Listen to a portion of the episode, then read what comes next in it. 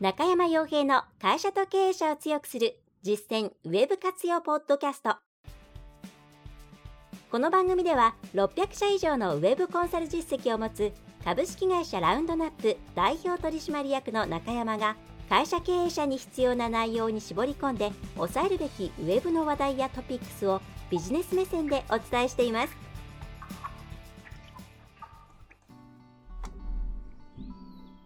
皆さん、こんにちは。ランドナップコンサルティングの中山です。それでは本日も会社と経営者を強くする実践ウェブ活用ポッドキャスト、それからウェブセミナーの方を配信していきますので、ぜひとも最後までお聞き、または見ていただければと思います。えさて、えま、前回ですね、ちょっと、ま、雷の関係だと思うんですけども、相当音質が悪い、ま、かなりの擬音がですね、入っていることに気づかず、最後取り終わってからびっくりしてしまっ、まあ、ちょっとね、取り直せるような内容ではなかったので、うん、流したんですが、聞きづらくて申し訳ないです。ちょっと今回もですね、不安なので、あの、えー、モニターを、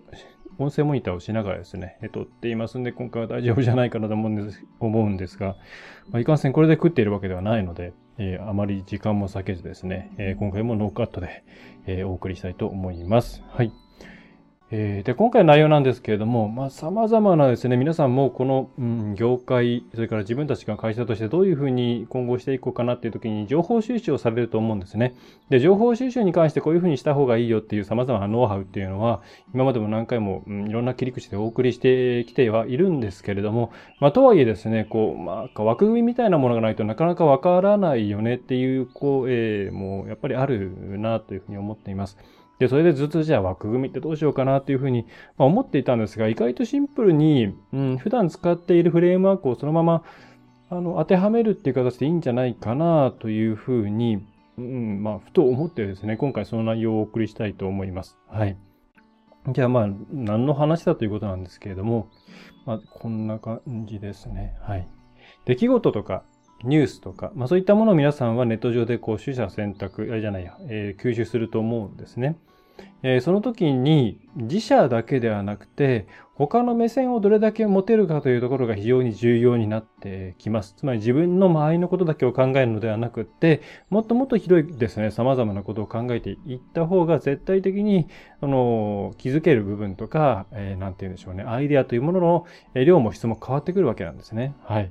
で、その時にじゃあどういうふうに広げていったらいいのか。これがイメージつかないと思うんですが、まあ、これですね、3C で考えたら結構楽なんじゃないのっていうふうに思ったんで、え、今回それをシェアさせてもらおうかなというふうに思っています。はい。まあ、3C 分析自体がどういったものかっていうのは結構ネット上に様々なリソースもありますし、また、ウェブマーケティングでどう使うのかっていう話であれば、ラウンドナップのウェブメソッドの方で一生丸々サイトやっていますし、えー、いろんなリソースがあると思うんで、それはそこを当たってください。まあ、具体的にはあるマーケットのですね、まあ、今もマーケットの区切り結構曖昧になっていますけれども、その中で、えー、3つの C ですね。自社、カンパニー、えー、競合、コンペティター、それから顧客というかまあお客様ですね、えー、カスタマーと。この3つの C のことを考えて、うん、どうやって勝ったらいいのかなっていう戦術だったり、まあ、戦略だったりっていうところを考えていきましょうっていうのが 3C 分析、まあ、大前健一さんが考えられたものですね。はい。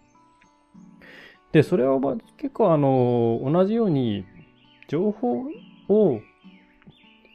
うん、解釈するっていうところに使えるんじゃないかなというのが今回の内容です。で、具体的にどういうことかっていうとですね、大体皆さんがこう、日々情報に接している、その時に考える順番ってこんな感じだろうなというところがあるんですね。で、まず、こう、一番のところなんですけど、皆さん大体、その、まあ、ニュース様々なものあるとは思うんですけれども、結構ここで終わりがちだと思うんですよ。つまり、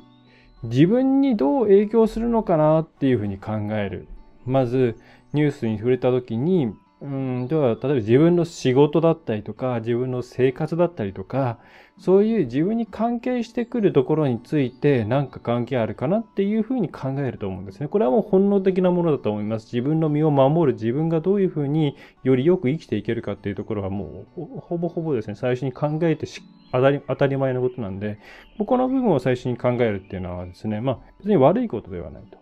はい。で、まあ普通に生きていくうちに、まああるいはですね、その、うん、ビジネスっていうところを考えなければ、まあ別にここで閉じてくれてもいいわけなんですけれども、やっぱりまあ今皆さんはおそらく自分の仕事のこととか、会社のこととか、まあ、成果を上げるとか、そういうですね、ビジネス的な観点で情報収集をしているっていうこと、まあそれを前提で今考えていますんで、やっぱその先を考えていかなきゃいけない。じゃあ何を考えればいいのかって言ったら、あの、結構まあこの辺まではですね、自然と考える方多いと思うんですね。まあ、まずじゃあビジネスタイムなんとかっていうツールが出ました。自分の仕事どう考える、変わるかなっていう時に、うん、じゃああと自分のうちの部署ってどうやってどう変わるかなと。それから、じゃあ部署、ね、さらに言えばこれがどんどん上に行って、その視点に勤めていらっしゃる方もいれば、まあ自営業の方もいらっしゃるとは思うんですけど、店舗、うちの店舗としてはどうなんだろう。うちの会社としてはどうなんだろうっていうふうに自分たちの中で、まあ、よりですね、こう考える領域を膨らませていくっていうことは、まあ、これは結構皆さんや、ここまでは結構やってる方が多いと思うんですよね。つまり、なんかこう、サービスとかツール新しく出ました。あるいは、何でしょうね、景気の判断指数が高校ですとか、採用しづらいようになってますとか、えー、今度は新しいこういうツールが出たんで、なんか、例えばデリバリーがやりやすくなりますとかですね。そういうのを聞いたときに、じゃあ、えー、じゃあ、うちの会社としてはどんな感じなのかなとか、使えるのかなとか、えー、それから、じゃあこれ入れたらうちの部署ってなんかこう業務効率化できるかなとか、それかまあ店舗として入れるものであれば、こう、それを使う、使えるのかな？まあ、あと会社全体で導入したらどうなるのかなとかですね。そういうところまでは結構、あの、イメージがつきやすいと思うんですよ。で、ちょっとじゃあ、あの、具体的な例一つ挙げるとですね、えっ、ー、と、例えば、これ日経新聞で、今日かな？昨日ですね、ごめんなさい。あ昨日の6時ですね。えっ、ー、と、経費生産を完全自動化へと、三井住友カードが共同開発。まあ、これだけだとよくわかんないと思うんで、と無料で見せられる部分っていうのが多分この辺ぐらいまでなんで、多分それ以上見せちゃまずいと思うんですけど、有料会員向けなんで、えー、まあですね、えー、動画内で引用させていただくと、三井住友カード SMBC ですね。と、それから経費生産システム。まあ、これいろんなものがあると思います。経費生産システム、その、えっ、ー、と、会計系のソフトが一緒につけ、つけ、あの、サービスとしてある場合もあると思いますし、まあ、うちも、えー、マネークラウドじゃない、マネーフォワードかな？の、えー、コーポレート版、企業版の、えっ、ー、と、経費生産を使ってたこともありますし、ちょっと今、あの使ってないんですけど、えーまあ、そこので、今回ってですね、まあ、結構その大手向け含めた大きいところですね、ところがまあ法人カードで経費を生産する、まあ、自動的にですね、まあ、法人カードを社員の方が使えばですね、その中で、えー、それをまあ経費でしか使えないものですから、まあ、法人カードってあの会社、会社の口座を支払い口座に設定できるのが法人カードですけれども、えーえー、うちも法人カードでやってますけれども、えっ、と、それ、えー、まあ、たくさんこう、一人一人には配布できるんですね。法人カードなんで。それを使って経費を生産することによって、使った日時とか、それから用途とか、お店とかっていうのが、ま、全部取れるんで、今は。で、それを、うんとですね、えー、経費生産の方でこう使えるように、いろいろ便利しますよっていうニュースですね。はい。で、これ自体はですね、ここだけ聞くと、いや、それじゃあマネーフォワードとか、えっと、他の、どこだ、まあ、いろんな、同じようなツールで、クレジットカードの内容をですね、あの、連携して、自動的に取り込むなんて今までできてたじゃない。それから、じゃあ従業員、誰が使ったかっていうのは、その、えっと、なんだ、なんだ、なんだ。まあ、カード決済別々ってのはあんまりないかもしれないですけどもね、えっと、まあ、そのメモ的な部分で対応できたこともあるじゃないかっていうふうに言う方もいるでしょうし、うーんと、なんだろうな。そんな目新しいことじゃないんじゃないっていうふうに言う方もいるんですけれども、この話の肝はですね、はい。あの、キャッシュレス決済って今までなんだかんだ言って領収書切れっていう話だったんですね。だから Amazon とかでも法人アカウントにすると個人アカウントとは違って、ちゃんと領収書を作りますかっていうオプションがあったりとか、見積書を作りますかっていうオプションがあったりとか、そういうのが、えー、まあ、ないとか、ダメだったんですよ。だからお店とかも飲食とかでなんか会食で使ったっていう時にもちゃんと皆さんカードで支払った、会社のカードで支払った、あるいは建て替え払いでカード使ったとしてもですね、ちゃんと領収書を切ってくるということをマストでやられていたと思うんですけれども、まあこれがですね、えー、基本的にその利用明細ですね、領収書じゃなくて、普通に明細があればですね、えー、その、税務的にも OK だよっていうふうに法律が改正されるんですね、10月に。で、これって、あの、今までも、まあ実際ですね、カードの明細でなんとかなってたっていう実態はあるんですけど、だそれを結構指摘する声もあのニュースピックスとかでは多いんですけど、そういうことではなくて、これはあの、例のクラウドサインの話と同じで、ちゃんとお墨付きがつくかどうかっていう話が大事なんで、えー、まあそれはお墨付きがつきましたよということなんですね。はい。ちょっとすみません。この話は話で、こう皆さんに知っておいてもらいたいんで、少し詳しく話させてもらいましたけれども、例えばこういうニュースがありますと。で、こういうふうになった時に、どう、どれくらい先を考えるかなんですよね。で、それが今回の趣旨ではあるんですけれども、例えば、ちょっと戻しますけれども、自分たちの会社だけで考えると、じゃあこれ導入したらうちどうなるのかなって。法人カードどっかと、まあ、この場合は SMBC、えー、三井住友さんと契約をして、法人カード発行できるようにして、社員に渡して、じゃあどういうふうに管理する仕組みとかなくなった時の運念とかそういうのしていこうかなとか、じゃあ、それから、まあ、そもそも会計システムがそれに対して対応しているのかなとか、それから来た、えー、なんていうんですかね、経営生産のものに対して、じゃあ脳を突きつける場合はどういう処理になるのかなとか、えー、それからですね、えー、まあ、そもそもその、えー、じゃあ現金でしかし、え、支払えない場合には、例外処置をどうやって自分たちでやるかなとか、結構自分たちの、自分自身の楽さとか、それから、会社としてとか、その部門としてどうするのまあ部門もその会計部門と営業部門ってだいぶ考えること違いますよね。そういうところまでっていうのは皆さん思いつくんですけど、実は、特にマーケティングとかセールスやるっていうふうに考えると、この先を考えていかなきゃいけないんですね。そこが、あの、時代の中でニーズをつかみ取っていくっていうところにものすごく影響してくるんですよ。だから今回はその 3C 分析なんて、まあさっき言っちゃいましたから、まあ、この辺のですね、コンペティターとカスタマーの部分をちゃんと考えましょうっていうことをお伝えしたいという趣旨になります。はい。こと、これ、この考え方でですね、すべてのニュースを捉えるようにしておくと、すごくいいです。はい。あるニュースがありました。えー、じゃまあ自分たちとしてはこうだな。えコンペティター、じゃ競合はどうなんだ？お客さんはどうなんだ？っていうふうに、この3つをセットで全部考えるようになっていくと、だいぶですね、視野が広くなっていって、よく言う顧客目線とかですね、マーケット目線、つまり競合、いろんな競合のことを一緒に考えるというところがマーケット目線に割と直結してくるんですけれども、そういうところのトレーニングにもよくつながってきますから、非常にいいんです。で例えばですね、じゃあ、次にどっち考えるか。まあ、カスタマーから考えた方が早いと思います。はい。自分たちはこうだな。じゃあ、じゃあ、お客様、マーケットはどうな、まあ、マーケットというかお客様の会社はどうなんだと。うん。自分たちのお客様の、じゃあ内部環境にどう影響するんだあるいはその会社のお客様の、なんかその営業のとかマーケティングの部分に何か影響はないか。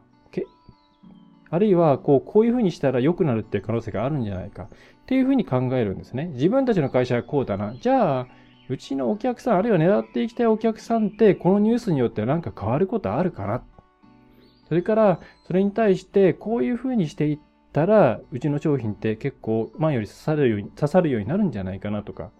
そういうふうにお客さんの環境を、その、想像するんですね。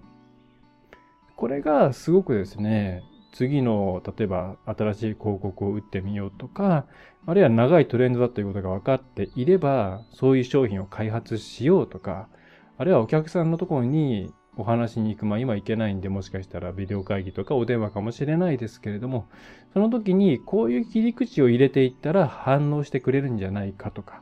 そういう発想になってくるんですね。これまあ、これよくお土産話みたいな話でもあるんですけれども、営業で、まあこれさっき言ったキャッシュレスが、えっ、ー、と、領収書とか金なくても、本当に明細オンリー、つまりまあ電子データですね。えー、要は言ってみれば。だけあれば OK っていうことになりましたよって言った時に、で、お客さんはそれで、そうですね、例えば、うん、うんと、ね、営業マンさんとかいっぱいいれば相当経費生産が大変なんで、まあ、そこは削ることができたら、大体これぐらいのあれが空きますから、こういうシステム使っていくこともできますよねって話をしたりとか、それから、え、経理部門のところで人が浮くと思うんで、そうすると、ね、今当然人が足りない時代なんで、人のリソースが空くってものすごく大事なことなんですね。はい。ちょっと話それますけれども、結構これによって、またいらない部門が増えてですね、あの、職にあぶれる人が出てきますよねって言われるんですけど、疲れでね、少なくとも中小企業の現場を見てる方は、あの、そんな風には捉えないんだろうなと思うんですよ。なんでかっていうと、人のその経理部分の仕事が半分になりましたって言ったら、じゃあその半分の時間で別のことやってもらおうっていう風に思いますよね、皆さん。つまりそれぐらい時間が空くんですよ。機械がやってくれて、もし、もし3人でやってたものが1人で終わるようになったら、2人分にですね、違うお仕事をお願いできる。これまあ日本だからできる部分であります。これであの、海外のね、業務これやってっていうふうに、あの、ジョブ的に決まってるような会社ではできないところなんで、まあ日本の良くも悪くも日本的な部分ではあるんですけども、というふうに、うん、なんだろう、あの、大企業だと、その部分なくなっちゃうよね、みたいな、あの、心配をするケースもありますけど、多分皆さん中小企業であればですね、お、人が開くぞと。他のことやってもらえるぞ、営業事務だったりとか、それから、新しくこういうことやりたいからデータ整理してほしいとか、そういうことに時間をこの人たちに使ってもらえるぞっていうふうに思うと思うんですよ。なんかそのあたりが、そのニュースピックスのコメントなんか見ててもですね、やっぱり大企業と中小企業でだいぶ、その現場の捉え方とか現場の感覚が違うんだなって思うところではあるんですけれども、まあ、ちょっと話それましたが、まあそういうふうに、ぜひですね、あるニュースとかがあったら、お客さんの中での内部環境とか外部環境に変化がないかなっていうところを次考えてみてください。で、それを元にして、じゃあ新しくこういうアプローチしたらいいんじゃないかなとか、切り口変えたらいいんじゃないかなとか、お客さんのところに、これこういうニュースありますけど知ってますか？で、こういうことできるんですよ。で、まあ、もちろんそこから自分たちのセールスにつなげてもいいですし、あるいはそれを持っていくだけでも結構信頼性上がりますよね。はい。なんかそんな風にですね、ぜひお客さんのこと考えてみてください。これコロナの時にもですね、うちよく聞かれた内容ではあるんですけど、まあ、うち自体はですね、完全リモートでほぼやってるんで、影響ないので、結構皆さんからですね、あのー、まあ、中山さんのとこはあまり影響なさそうで、まあ、良かったですね、みたいなこととか言われたりするんですけど、まあ、うちはいいです、それは。まあ、うちはいいですけど、うちのお客さんはみんなですね、苦労してるお客さんばっかりなんですよ。そしたらですね、もううちとしては、やっぱりそこは今この時期、あの、多少手弁当でもですね、お助けしてあげるのが、あの、うちのやるべきことだと思うし、当然、じゃあ一旦ちょっとね、そういうところのあれを切りたいって言ったら、当然、当初の契約的には難しいけれども、今もこういう状況なんで OK ですということで、まあ、うちとしては結構それは、あのね、売上っていう面で言えば厳しいところになったりするわけなんですけども、まあ、そこでちょっと一旦ストップしたりもするとか、そういうことをするんで影響あったりするわけなんですけど、まあ、だからなんでそういうふうに、あの、うちがね、オンラインでやってるから影響ないですよね、いいですよねって単純に思ってしまうかっていうと、その自分たちの先のお客さんっていうことを考える癖がないからなんですよ。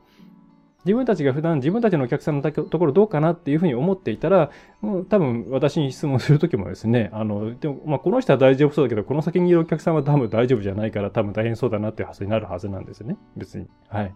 だそれは多分ですね、そういう質問をしてしまうっていうのは、こういう先のですね、ところを考えていないっていうところだと正直思いますんで、えー、ぜひですね、この機会に、えー、そういうところまで考えて行っていただくことをお勧めしますと。はい。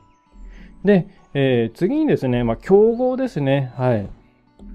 ここはケースによるんで、まあ、ちょっと3つ目に持ってきたんですけど、じゃあ、この、例えばそのさっきのキャッシュレスの話、えー、OK になったら、競合どうだと。ね、これ明らかにですね、えー、ビジネスマンじゃないや、えー、ビジネス系に関わる様々な業種がいずれ影響を受けてくれくるくるんですよ。例えば、これ、明らかに便利なんですよ。で、でも多分今の時点でまだまだキャッシュレスっていうものに対して企業が積極的に使っていくっていう文化がないですね。はい。で、多分うちみたいなちっちゃい企業とか、あるいはまあ先進的にですね、あの、もうカード渡して、えー、裁量、そういう仕組みがあるようなところで、そのちょうど間にあるですね、まあ、いわゆる中小企業さんとかってなかなかやっちゃ従業員にカードを渡してなんてなんか怖いってなったりとかですね、まあ、そもそもクレジットカードあんまり好きじゃないとかですね、えー、えー、あるんで、で、そういう、あ、何の話だっけ？えっ、ー、と、あ、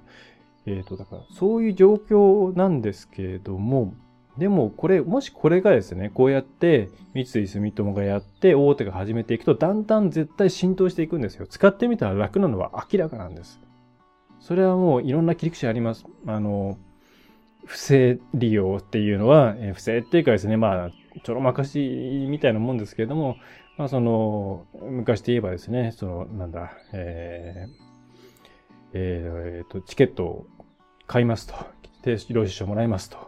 売りますと。で、安いチケットで行きますとか、えー、もっと安い交通手段で行っちゃって、その差額をもらっちゃいますとか、それから、なんだろうな、えー、まあいろいろそういうね、ハッキングじゃないですけども、いろんな手段でですね、なんか抜いてたりしてる人がいたわけですね。でもこれ、カードを使うっていうことによって、まあほぼほぼですね、潰せるんですよね。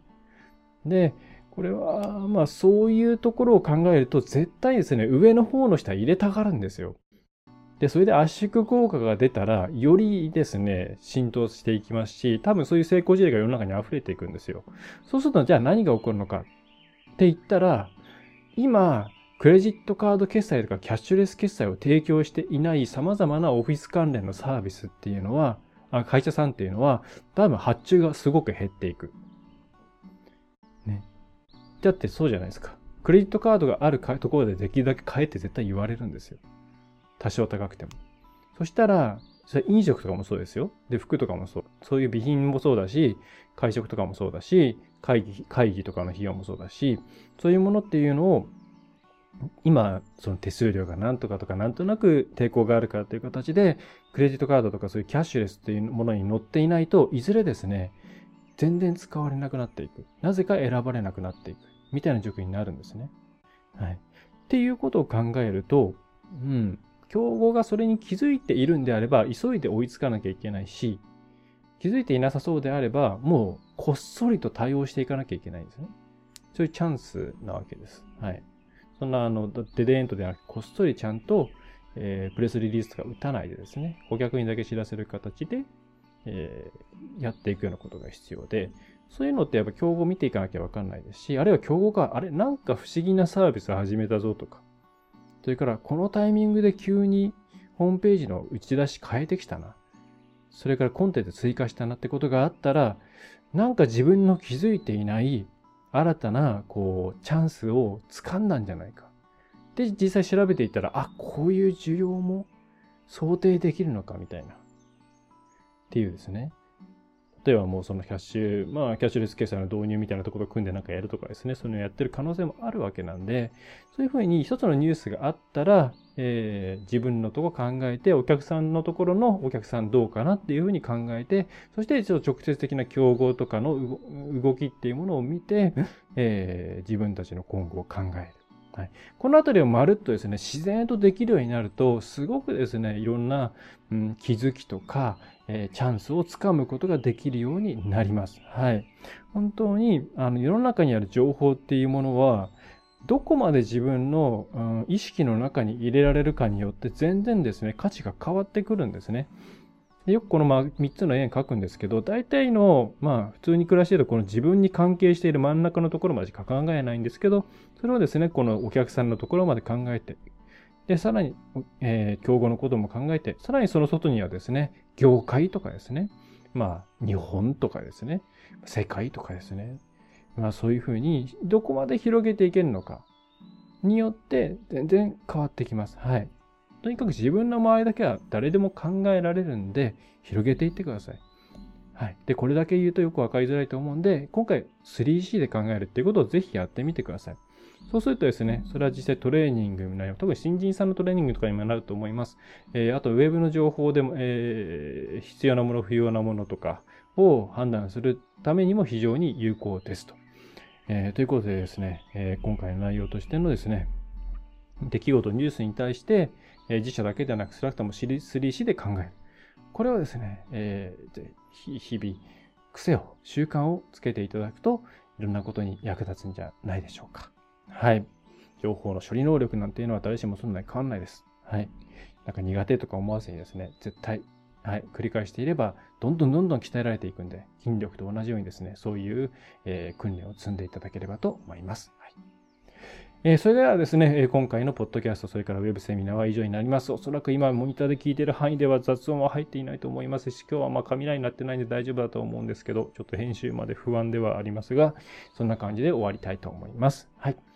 えー、ではですね、今回の内容、役に立った、それからもっと聞きたいということがあればですね、YouTube の場合には、えー、チャンネル登録ですね、それから、えー、高評価、ぜひお願いできればと思います。また、えっと、ポッドキャストの方であればですね、レビュー、書いていただけると一番嬉しいですし、また、うんと、いいと、いい、いいね、評価かな、え高評価、そっちも確かあったと思うんで、まあ、それだけでもですね、えしていただけるととっても嬉しいです。はい。えもしご紹介いただけるときはですね、ポッドキャスト、あの、ビジネスの中のマーケティングっていうところで大体1番か2番かどっちかにいるんで、えそれを他の方にも紹介してくれるとね、嬉しいです。はい。ということで、えー、今回もいろんなところに話が飛びながら、ノーカット、ノー編集でお送りしておりますが、以上になります。はい。では、えー、ラウンドナップウェブコンサルティングは中山がお送りいたしました。えー、ぜひ中小企業の方でお困りのことがあれば、ウェブのウェブの活用を本気でやりたいという方いればですね、えー、一声、えー、お問い合わせいただければと思います。何があっても活動できるリモート体制で全国対応で行っております。はい。それでは、最後までありがとうございました。今回の内容はいかがでしたでしょうか？ぜひご質問やご感想をラウンドナップコンサルティングのポッドキャスト質問フォームからお寄せください。お待ちしております。また、ホームページにてたくさんの情報を配信していますので、ぜひ、ブログ、メールマガジン、郵送ニュースレターや各種資料 PDF もご覧ください。この世からウェブを活用できない会社をゼロにするを理念とする株式会社ラウンドナップがお送りいたしました。